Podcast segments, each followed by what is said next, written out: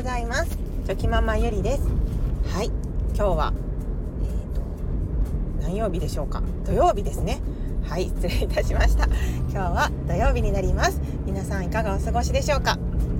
はい。えーとこれを撮っているのがすいません。前日になりましてちょっと今何曜日だったっけっていう風に 混乱しました。はい。えー、とですね。え今日は、はい、早速テーマに行こうと思うんですけれども今日のテーマはですね、えー、住んでいる国によって価値観とか基準っていうのは変わりますねっていうテーマでお話ししたいと思います。はい、はい、先日のことなんですけれども私のえっ、ー、と私のお客様で、はい、年に1回アメリカから帰国されて、はい、カットしに来られるっていうお客様がいらっしゃるんですけれどもでその方がちょうどその,、はい、その日がこの前だったんですけれどもでその時にこう、まあ、1年間の積もり積もったお話を聞きながら、まあ、カットをしてパーマを当ててっていう感じで私も、はい、美しくさせていただきとても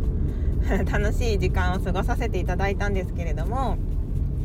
でその方はあの奥様が日本人ですね。日本人で旦那様が、えーと、アメリカ人の方なんですけれども。でその方のあの会話がいつも本当に面白くてですね。あのはい。本当に楽しくあの話を聞いてるんですけれども、えー、この前へーって思ったのがですねアメリカとかあっちの方国の方では何て言うんでしょうかねえーと、例えばですけれども分かりやすく言うとこうちょっとこう太ったりとか、うんね、お腹が出てきたりとか、まあ、そういう現象っていうのはみんなね起こりうることなので、まあ、よく目にする光景だと思うんですけれどもその時に結構仲のいい人とか、まあ、家族とかこうそういう関係性であればこう冗談で「あれちょっとちょっと丸くなった?」とかあの何て言うんでしょうかね。ちょっとこう体重増えたんじゃないじゃないですけどもこう冗談でも言ってみたりとかとかまあ例えば他にもその本当は何て言うんですかね。例えばこうバカじゃないのっていう一言でも本当はバカって思ってなくてこうなんかこうバカにしているわけでもなくって本当に仲が良くてなんならちょっと可愛いなって思ってるからこそそういう言葉をチョイスする時みたいなことってありますよね。わかりますかね？その本当にそのけなす意味で言ってるんじゃなくて。はい。こう好きだからこそ言うみたいな。それでなんかこう場も和んだりするみたいな時とか。まあとにかくそのまあ日本ではね芸人さんとかでも自虐ネタでこう売れる方もいらっしゃるくらいなので、まあ、そういったことが結構普通に会話の中でも行われていたりすると思うんですけれどもそのアメリカ？そのご主人の住んでおられるアメリカですよね？の方ではもうその例えばその容姿に関わることに関してそのネガティブなことを言うともう全て、えーと差別として捉えられるみたいででまあその方はもう結婚して何十年も経っておられますのでやっとご主人がそのそういう意味で言ってるんじゃないっていうことをこう分かって分かってきてはいらっしゃるみたいなんですけれどもたまにその日本に帰国されてあのまあその方ご主人はちょっとこう大きめの大柄の体型をされていてですねまあちょっとこうまあお腹もねこう丸くてこうちょっと出てるというかそういう感じなんですね。でこちらのその親戚？そうですね。そのお客様のこう親戚の方とかとみんなで会った時にこう周りの子供たちとかもですねお腹がこう目につくもんだからちょっとこう触ったりとかしてですね。その本当に悪気がなくてこうじゃれじゃれてる感じでそういう風に絡んでいくみたいなんですけれどもそのご主人はやっぱその慣れてきてはいるけどもものすごくこうだんだん落ち込むというかこう気が付いたらしょんぼりしてたりするっていうのを奥様が言っておられてですね。で、まあ、つまり本当にその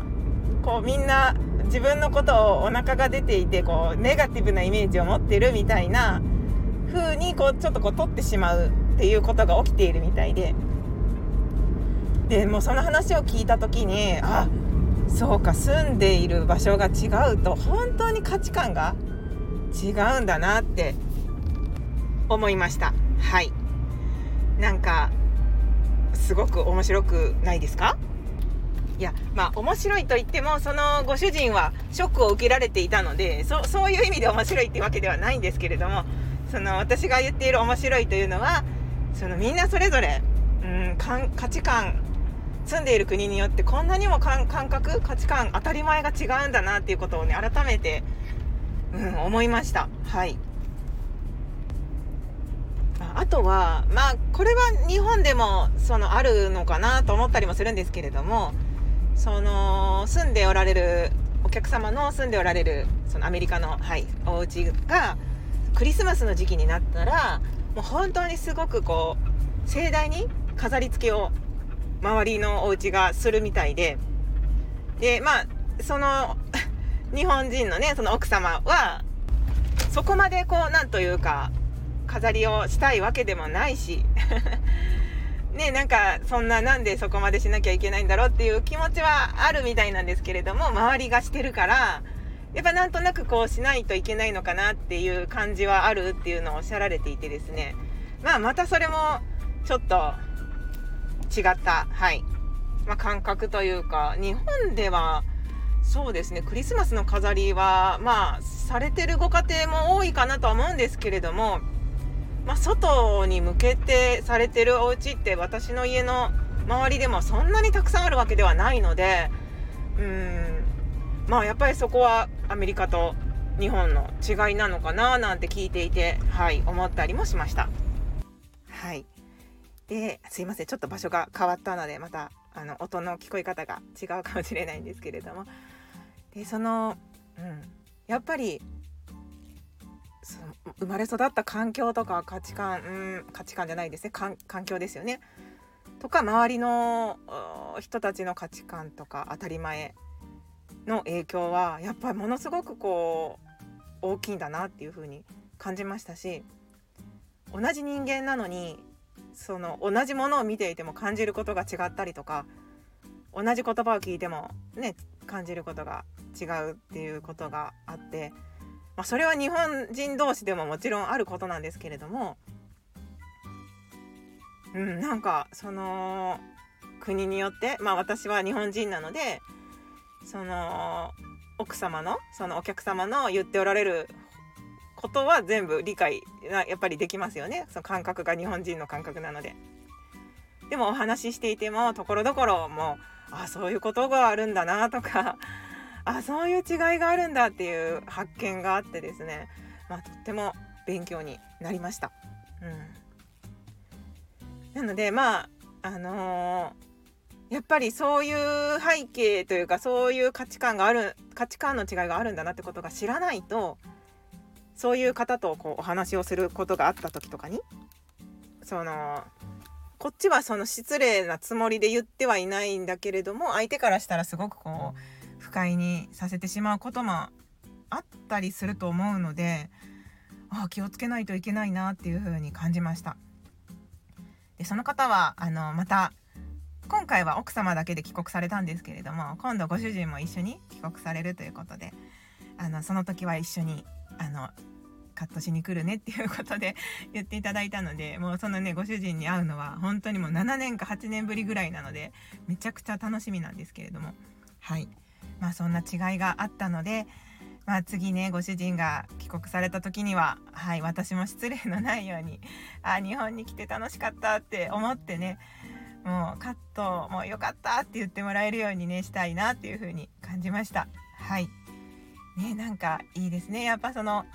私の仕事は本当にその仕事していなければ出会わなかった人たちとお話ができたりとかっていうこともありますのでもう本当にありがたいなといつも思いながら、はい、させていただくんですけれども今回も、はい、とても学びがあった時間でした。ねあのしっかり、はい、仕事の方はバッチリやりましたのでお客様にも喜んで帰っていただけたので、はい、よかったなと思いながら、はい、そんなこんなの学びのある一日でした。はいということですいません、え今日はそんな気づきのお話だったんですけれどもはい今日は一体どんな気づきがあるんでしょうか？なんかねいい気づきがあればいいですね。はい私もぼちぼちやっていこうと思います。それでは昨日より今日今日より明日一歩でも前進。この番組があなたの今日という日を生き抜くための心の活力になれたら嬉しいです。今日も最高の一日をお過ごしください。ありがとうございました。ではまた明日。